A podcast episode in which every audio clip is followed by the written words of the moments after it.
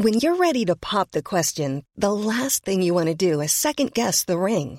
At Bluenile.com, you can design a one-of-a-kind ring with the ease and convenience of shopping online. Choose your diamond and setting. When you find the one, you'll get it delivered right to your door. Go to Bluenile.com and use promo code LISTEN to get $50 off your purchase of $500 or more. That's code LISTEN at Bluenile.com for $50 off your purchase. Bluenile.com code LISTEN. Salut, c'est Hugo de Hugo Décrypte. J'espère que vous allez bien et bienvenue sur le podcast de l'interview de Mashup. Alors, chaque semaine, je reçois une personnalité, quel que soit le domaine. Ça peut être un artiste, un journaliste, un sportif ou encore un youtubeur avec qui je me pose dans le salon confortablement installé dans les fauteuils pour revenir sur son parcours et sur les points de bascule de sa vie. Ça donne des échanges très souvent riches en enseignements. Bienvenue du coup, si vous êtes nouveau, pensez à vous abonner à ce podcast pour ne pas louper les suivants. Je terminerai avec deux petites infos supplémentaires. Cette interview se fait dans le cadre de mon émission euh, Mashup diffusée sur la chaîne Twitch Hugo Décrypte chaque mercredi à 20h. Donc pour vivre cet échange en direct, rendez-vous directement sur Twitch chaque mercredi. Et par ailleurs, pour découvrir le reste de l'émission Mashup en podcast et notamment euh, les actualités, eh bien vous pouvez taper Mashup les actus directement sur votre application euh, de podcast. Je vous souhaite une très bonne écoute. Bonjour Alice, bienvenue déjà sur ce, sur ce plateau. T'es bien installé, ça va? Je suis très bien. Très bien, bah, c'est une bonne première étape. Jusqu'ici, jusqu'ici, tout va bien.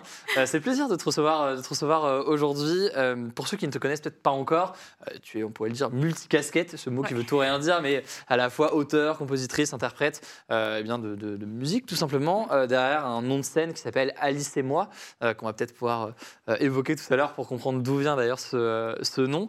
tu as sorti en 2017 ton premier EP qui s'appelait Filme-moi, et puis tu as enchaîné avec un deuxième EP qui s'appelle Frénésie. Euh, ça, c'est en 2019. Et puis ensuite, il y a eu euh, un album euh, studio il y a quelques mois qui s'appelle Drama. Plusieurs de tes titres t'ont fait euh, connaître auprès du grand public, donc euh, Filme-moi notamment. Euh, c'est toi qu'elle préfère, ou encore Je veux sortir avec un, rappeur, on va pouvoir en, parler. Et c'est un succès qui est venu bah, progressivement, hein, comme pas mal d'artistes, et qu'aujourd'hui, bah, plusieurs millions de streams ou, vues sur un certain nombre de, sons. Et ton parcours est particulier, on va pouvoir en parler. C'est l'occasion de rappeler, peut-être pour ceux qui ne connaissent pas encore le, le format d'interview mashup, que on va se concentrer sur les points de bascule, donc les moments qui ont fait dans ta vie que bah, tu es là où tu es aujourd'hui. Et à chaque fois, bah, il y aura des enseignements euh, pour euh, tout le monde, forcément via ton parcours, via les enseignements que tu as pu avoir à travers ton, à travers ton histoire. Euh, et on va commencer directement, je te propose, on rentre direct dans le cœur du sujet. Euh, je voulais qu'on revienne sur ton parcours et sur le premier point de bascule, une décision qui a été assez difficile, euh, le choix de se lancer dans la musique, bon, qui peut déjà être une décision, mais d'autant plus quand tu viens de euh, d'avoir fait bah, de prépa puis de master à Sciences Po. Pas forcément le plus évident de se dire euh, je suis diplômé de Sciences Po, mais je vais partir euh, dans la musique. Comment s'est fait ce choix déjà de, de ton côté alors que par ailleurs tu dis souvent que tu es une grande timide, que c'est pas vraiment Ouais. dans ton caractère de, de se lancer là-dessus, de se lancer. C'est assez surprenant. Comment est-ce que ça s'est fait? Et ben, en fait, c'est vrai que, pour moi, c'est un des trucs les plus surprenants euh, que j'ai jamais fait de ma vie. Et même moi, encore aujourd'hui, je sais pas ce qui m'a pris. Mais euh, disons que, voilà, j'ai fait, j'ai fait donc toutes ces années d'études et, euh, et j'étais vraiment, en plus, j'étais l'élève, euh, bonne élève, mais, mais quand même qui est au fond de la classe parce qu'elle veut pas qu'on lui dise de prendre la parole, tu vois. Genre l'idée d'être là, par exemple, c'est quelque chose de complètement fou pour moi. Et, euh, et voilà, et donc j'ai- ouais, j'avais cette vie tracée devant moi, mais en fait, il me manquait quelque chose. Et je sais pas comment exprime- l'exprimer. C'est en fait, je voyais pas d'autre solution pour moi que d'un moment oser faire mon bah, le rêve que j'avais, mais que je gardais vraiment en moi, tu vois. C'est quoi? C'est une peur de regret? C'est une peur de, enfin, Ouais. une- ouais, de, de se retourner à, à 40 ans et se dire merde, j'aurais dû faire ça à mes 20 ans. Et, ouais. Je ne l'aurais pas mieux dit. Non, mais c'était vraiment ça. C'est que, en fait, je me disais à chaque fois, mais Alice, tu, tu connais personne dans la musique. J'étais pas, même pas dans un groupe euh, de rock. euh, Je savais même pas jouer. Enfin, j'avais appris un peu sur YouTube, mais j'ai jamais pris de cours de musique. Enfin, il y avait vraiment aucune raison. Et je me disais, c'est pour les autres. C'est pas un rêve pour moi, Alice, qui. euh, qui en plus bon, bah, a réussi plutôt bien ses études, ses parents sont contents, enfin tout était... euh, et, euh, et en fait non, c'était impossible. Je pense que quand j'ai reçu mon diplôme de Sciences Po justement, et que je voyais tout le monde heureux autour de moi, et, et- et je peux pas dire que j'étais pas heureuse, j'étais contente, mais je sentais que c'était pas le bonheur euh, qu'on doit ressentir quand on, quand on est dans, je sais pas, la voie dont on a toujours rêvé, tu vois. Je trouve ça, en vrai, je trouve ça assez, assez passionnant parce que bon, euh, pour, pour le dire, j'ai fait la même école du coup que, Ouais. que toi, certains le savent peut-être, mais c'est mais en général, dans un certain nombre de grandes écoles, moi j'ai eu, enfin, moi j'ai vu à Sciences Po, j'ai vu certaines personnes, y compris des potes, qui parfois donc étaient diplômés d'une grande école euh, et faisaient parfois des choix de euh, d'orientation où je sentais en discutant avec eux que ce choix-là d'orientation, donc euh, d'aller partir dans de la finance ou partir dans certains trucs, était guidé par une forme de bah, c'est la suite logique et il faut le faire. Et quand je creusais avec eux, que j'en discutais, je, en fait, je percevais aucune, euh, aucune passion et, même aucune réelle envie.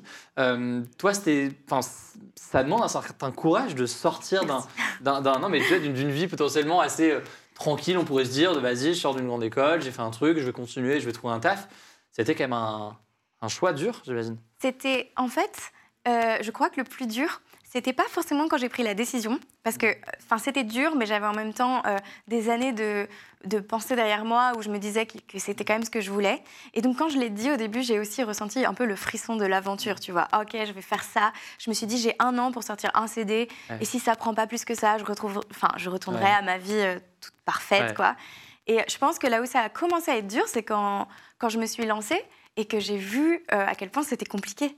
Parce que c'est pas non plus euh, ah tu veux faire de la musique et dingue et bam tu te retrouves euh, je sais pas à la cigale ou Ouais. c'est vraiment tu te, tu te fais arnaquer en plus tu connais personne donc moi euh, j'avais fait des demandes sur les réseaux sociaux parfois je suis tombée euh, enfin pas sur les bonnes personnes et il Mm. y a plein de choses qui se sont déroulées de manière assez compliquée Ouais. et, euh, et c'est là je pense où j'ai dû refaire une sorte de deuxième choix deuxième point de bascule où je me suis dit ok est-ce que tu t'accroches quand même même si là c'est vraiment très dur et plus dur que toutes tes études d'avant en fait Ouais. Donc on parlait de, euh, de ce choix de, de, de, en fait, après Sciences Po, au final partir dans la, Ouais. dans la musique, donc un domaine qui n'a pas forcément grand chose à voir. Euh, dans ton cas aussi, au-delà de ce choix d'orientation qui est forcément majeur, il y a une question aussi de, de sentiment de ne pas être légitime, on pourrait dire, dans le domaine de la musique. On l'a dit, tu as, appris un peu sur le tas avec euh, YouTube, etc. Tu as aussi une forme de de complexe au début euh, par rapport à ta petite voix comme tu l'as décrit Ouais. euh, parfois et, et, et sentiment de se dire bah en fait j'ai pas la voix pour faire de la musique comment est-ce que tu ressentais ce, ce truc là C'est complètement ça, et j'aimerais dire que c'est complètement parti, mais le sentiment est toujours un peu là au fond. Et, euh, et oui, en fait, c'était. En fait, je pense que depuis que je suis enfant, j'aime faire de la musique. J'adorais chanter, j'adorais écrire. Euh, je passais mon temps à faire ça et j'écoutais de la musique et je chantais par-dessus. Et... Mais pour moi, enfin, j'écoutais pas mal de rock et genre, enfin, c'était vraiment des gens qui poussaient, tu vois. Et genre Queen, euh, ou Ouais. tu vois, t'es là à côté, bon. et euh, et c'est vrai que, ouais, avec ma, ma toute petite voix et pas non plus les plus grands skills euh, d'instruments parce que. euh, en plus, quand tu rentres dans le monde de la musique, tu rencontres plein de gens qui sont des excellents instrumentistes. Et moi, à côté, bon, euh, j'ai appris sur YouTube, je suis pas forcément.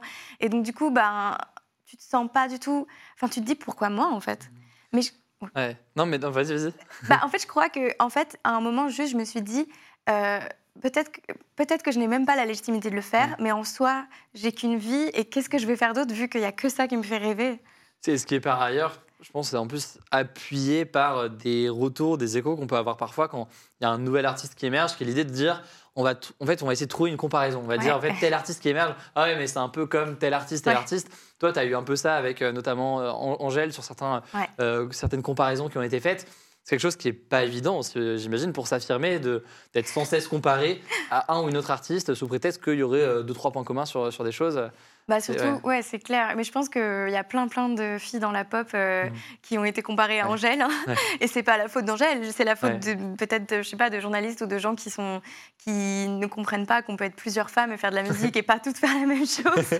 mais euh, mais c'est vrai que, ouais, moi je me souviens que je venais de sortir mon, mon premier EP et que elle, évidemment, quand elle est arrivée, ça a fait un truc euh, incroyable et que et que il y avait un journaliste qui m'interviewait pour un festival et qui me disait.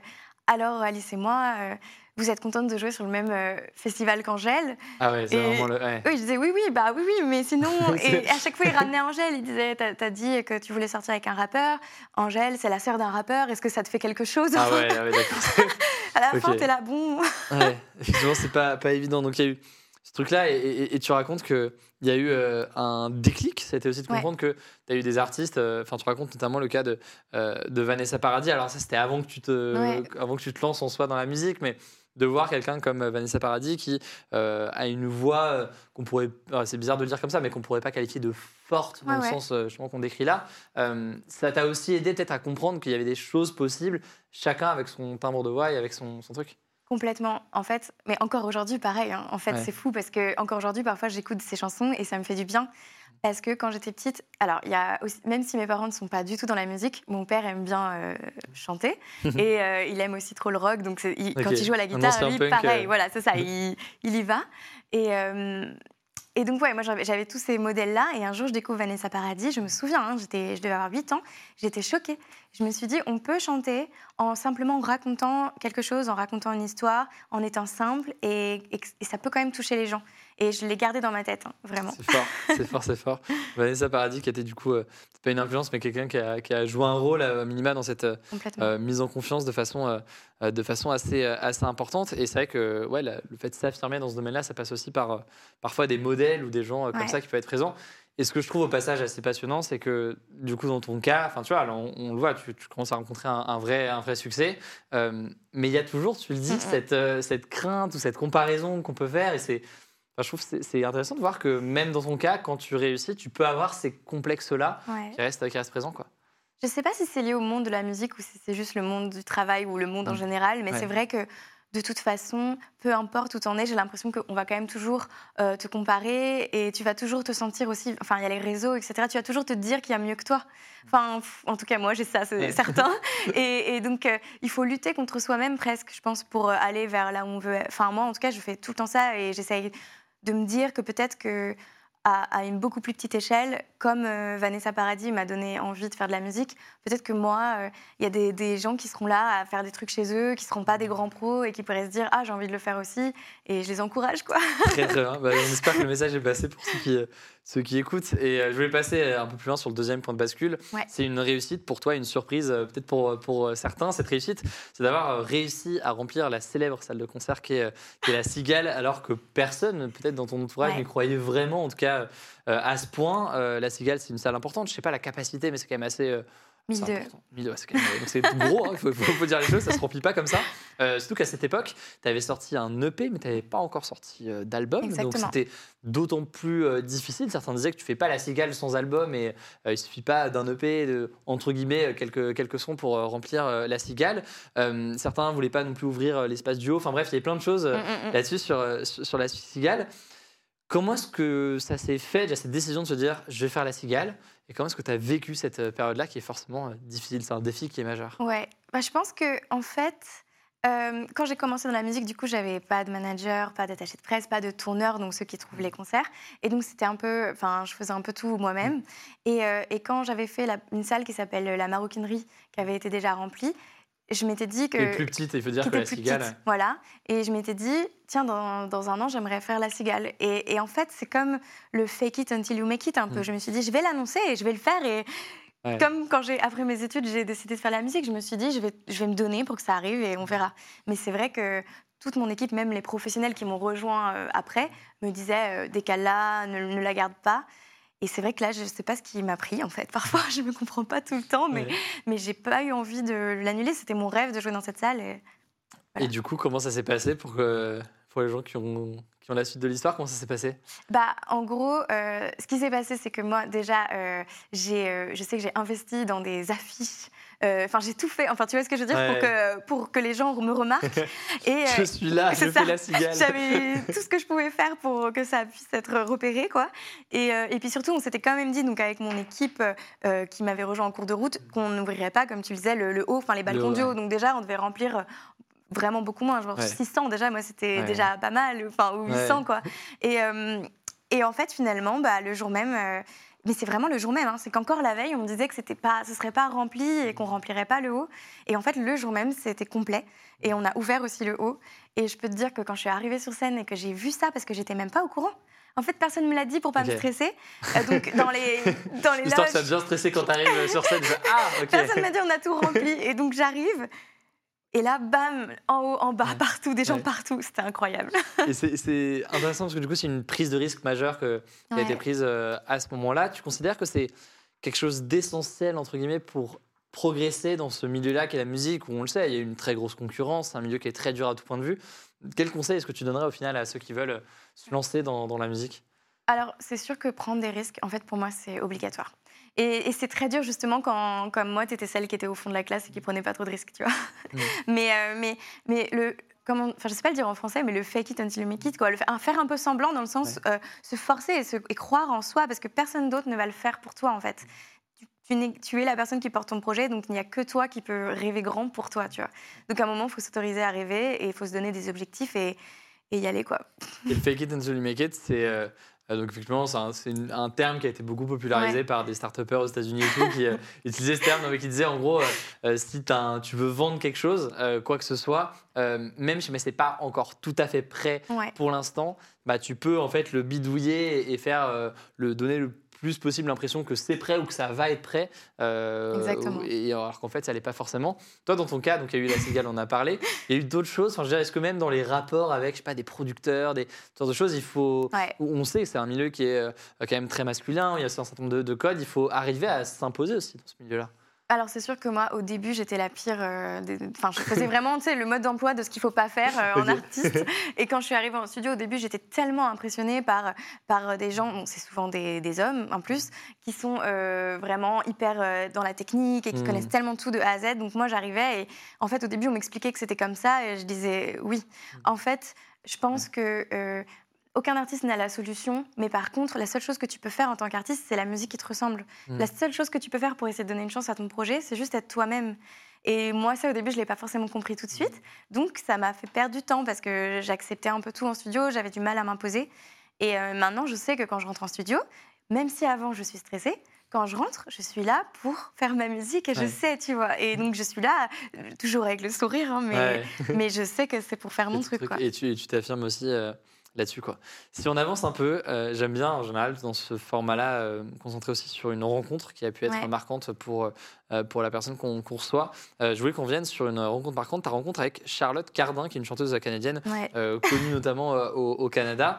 Cette rencontre, elle s'est faite via une surprise. Est-ce que tu peux nous raconter un peu cette histoire et comment ça s'est C'est fou. comment ça s'est fait? C'était dingue en vrai, parce que j'avais sorti que un EP. Et vraiment, à cette époque, il n'était pas connu. Enfin, à Paris, j'avais rempli une petite salle. Enfin, c'était vraiment. Assez confidentiel niche, encore, Voilà.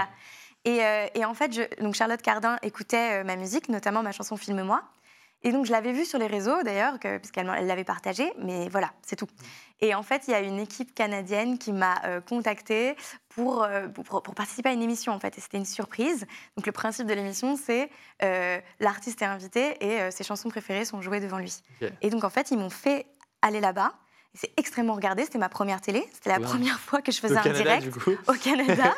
et, et- et je suis arrivée et j'ai chanté cette chanson devant elle. Et en fait, grâce à ça, ça m'a ouvert énormément de portes après. Là-bas, j'ai fait les francopholies à Montréal. Enfin, j'ai- je suis retournée plein de fois jouer là-bas. Et en fait, je sais que ça m'a vachement aidé dans ma carrière aussi. Ouais, un gros, gros coup de boost euh, là-dessus. Et, et en parlant de médias, euh, euh, justement, on en vient au quatrième point de bascule. Il y a eu aussi une, une question importante. On en parlait avant même le début Ouais. de, cette, de cet échange qu'on a là. C'est dans ce travail d'artiste, il y a la confrontation aux médias. Je dis confrontation, parce qu'on on l'a Ouais. vu, ça peut être pas toujours le, le plus évident. Euh, et toi, il y a eu notamment ça avec euh, une interview filmée dans un média qui est très, euh, qui est très regardé Mhm. en ligne.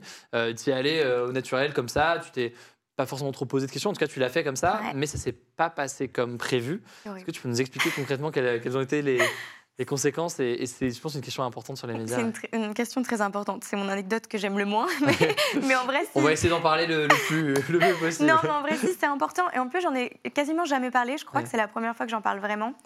Parce que euh, parfois, quand tu es artiste, tu as l'impression qu'il faut toujours montrer que le positif et dire regardez tout ce qui se passe bien. Mais en vrai, c'est vrai que j'avais fait cette interview en me disant. euh, Enfin, en fait, aujourd'hui, enfin, souvent, voilà, on est maquillé, on est apprêté. Et, et moi, je, je m'étais pas trop maquillée, j'étais allée naturelle, sans trop poser de questions, sans travailler l'interview. Et, euh, et en plus, j'étais très stressée ce jour-là, et il y a plein de choses qui n'allaient pas. Et, et en fait, je me suis pris une vague de haine sur mon physique. Je ne m'y attendais pas du tout. Parce que euh, la haine sur ma musique, limite, je peux plus l'encaisser, même si c'est dur, mais tu te dis, bon, bah, la musique n'est pas du goût de tout le monde.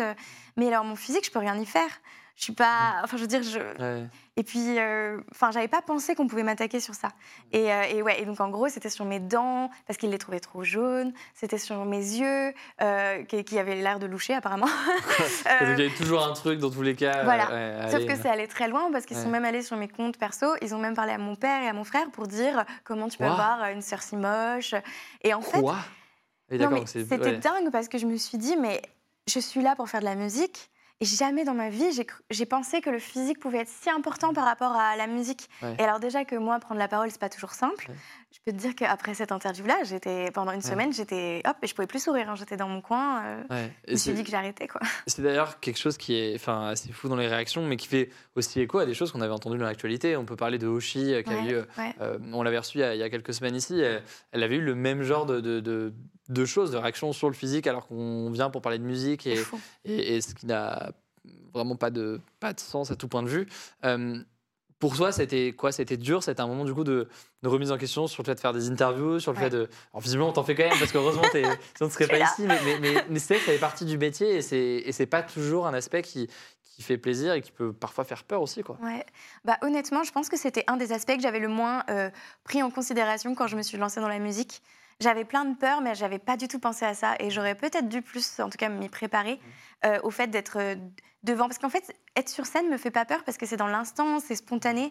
Alors que bah, ce genre de trucs, parfois, Ouais. ça peut m'inquiéter, même si là, je me sens bien. Mais, mais, parce que Il y a une bougie sur la table, vraiment, J'ai vu la bougie. chill. tout de suite, Tout je me suis bien. dit, ça va bien se passer. mais, euh, mais oui, c'est vrai que ça m'a quand même vachement euh, fait poser de questions. Et au début, j'ai refusé toutes les interviews euh, filmées, d'ailleurs, pendant un petit moment, Ouais. aux grandes dames de mes équipes qui étaient là. Alice, il faut faire de la promo quand même. Ça ne suffit pas la presse écrite ou le... faire d'autres choses. Et bah, j'ai décidé déjà maintenant de plus me préparer, par contre, de me sentir bien, de, me mettre en forme pour que quand je sois sur place, je sois sûre de me sentir vraiment bien. Mm. Et aussi simplement bah, de plus trop regarder les commentaires et de plus le prendre au- autant personnellement. Et tu y arrives quand ça t'est arrivé plusieurs fois. Mais la Mm. première fois, c'est dur. hein, quand même. Ouais.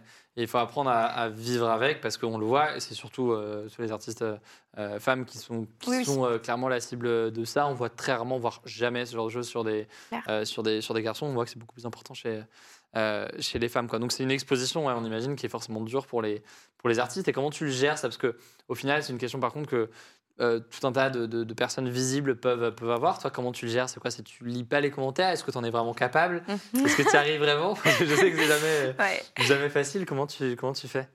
Bon, oui, je les lis quand même en vrai. Mais disons que j'essaye quand même. Par exemple, euh, s'il y a vraiment une vidéo que j'aime pas trop et que je le vois, je vais pas m'attarder quand même dessus Hmm. et je vais moins lire. ah, Parce que la première fois, évidemment, j'ai tout décortiqué de A à Z et, et j'étais vraiment en, en larmes pour chaque petit commentaire. Ouais. Plus maintenant.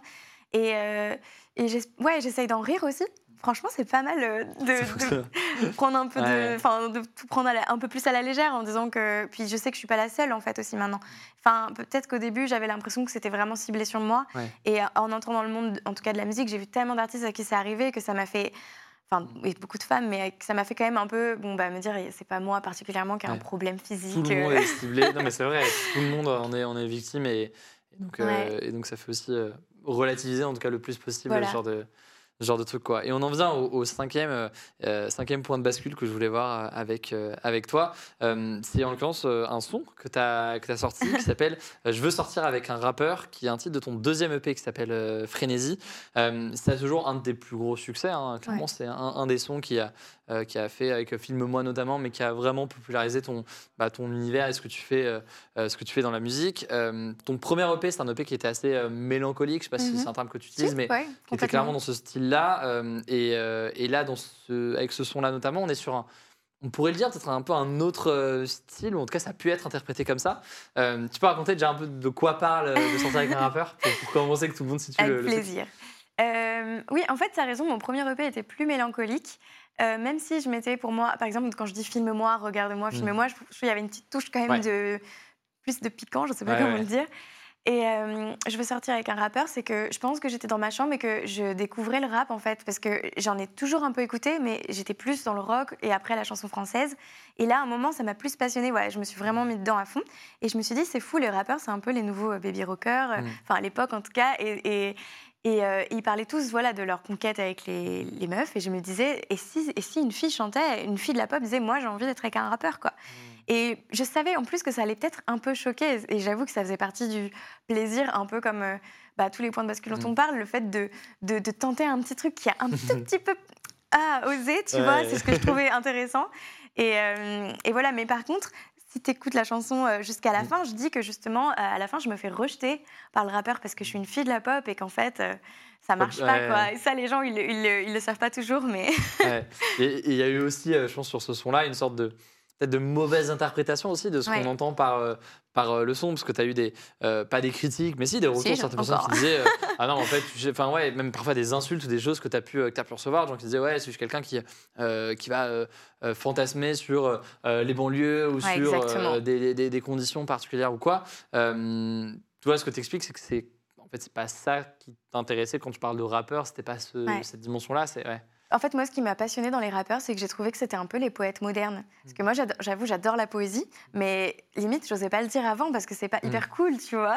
Ouais. Et, euh, et en fait, d'un coup, tu as les rappeurs qui arrivent, et pour certains qui, qui font de la poésie, en fait, ils font des allitérations, ça sonne bien, ils trouvent des beaux mots, et, et c'est mis en avant, c'est le texte qui est mis en avant, le premier truc. Et je me suis dit, mais en fait, c'est des sensibles, c'est des hommes sensibles, et je voulais un rappeur pour être avec quelqu'un qui, qui souffre, qui raconte, qui parle, et c'est ça, en fait, que je cherchais.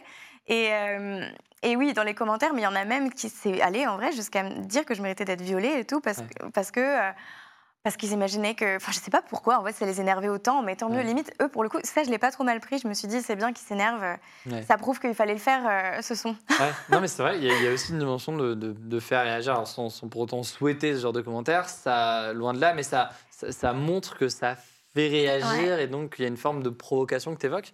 Ouais. Toi, pour toi, ouais, peut passer par la musique aussi, euh, d'aller. Euh, j'allais dire titiller, c'est vraiment un mot de boomer, mais Non, ouais, mais- elle a l'air de provoquer, le, provoquer quelque chose dans ça, le- ouais. dans, dans l'échange. ouais. Complètement.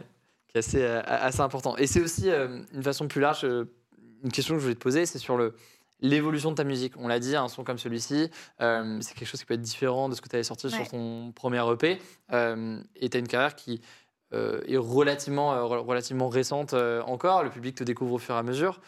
Comment est-ce que tu fais le choix, tu vois, en tant qu'artiste, de te dire, bah non, mais là, euh, les gens m'ont connu pour ça, je vais continuer à faire ça, ou alors non, là, il faut que je change parce que je veux changer. Ah. C'est forcément une question que se posent beaucoup de, ra- de rappeurs, j'allais dire, mais d'artistes généralement.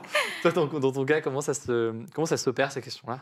C'est une super question parce que, en fait, euh, je crois que moi, je me pose les questions après, parfois, où je me dis, oups, j'espère que j'ai pas fait un, trop n'importe quoi. Mais, mais euh, le truc avec la musique, pour moi, c'est que c'est 100% naturel et c'est tellement quelque chose que j'aime faire que, en fait, j'écris tout le temps et je suis tout le temps en train de composer et en fait, je ne réfléchis pas. C'est le petit truc magique quand même de la musique.